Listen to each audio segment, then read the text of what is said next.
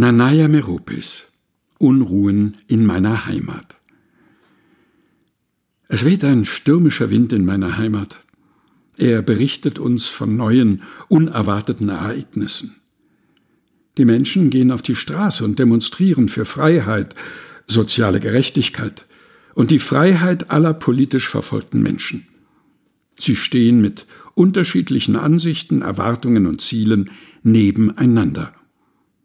Ich bin 18 Jahre alt und werde in diesem Jahr mein Abitur machen. Wir Schülerinnen und Schüler demonstrieren mit.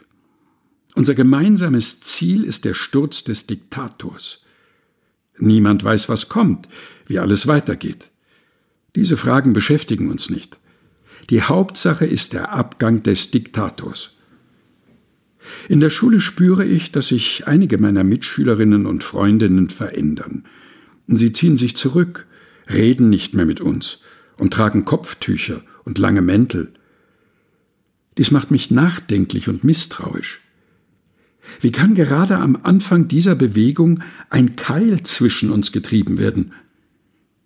Die Spaltung der Gesellschaft spiegelt sich auch in den Familien wider.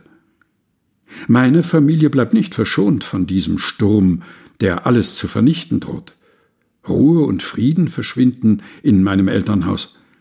Die Angst wird unser ständiger Begleiter. Vorher hatten wir andere Sorgen. Jetzt beherrschen uns Existenz- und Todesängste.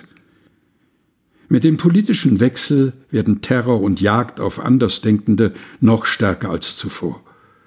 Auch unsere Privatsphäre wird bis ins Innerste von fanatischen religiösen Regelungen bestimmt. Die Menschen machen sich von einem Despoten frei und laufen in die Arme einer neuen, fanatisch-religiösen Macht.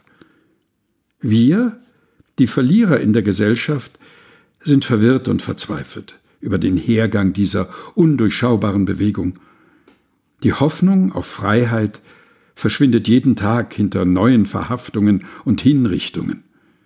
Erst jetzt kommen wir auf den Boden der Realität zurück und begreifen, unsere Verlorenheit.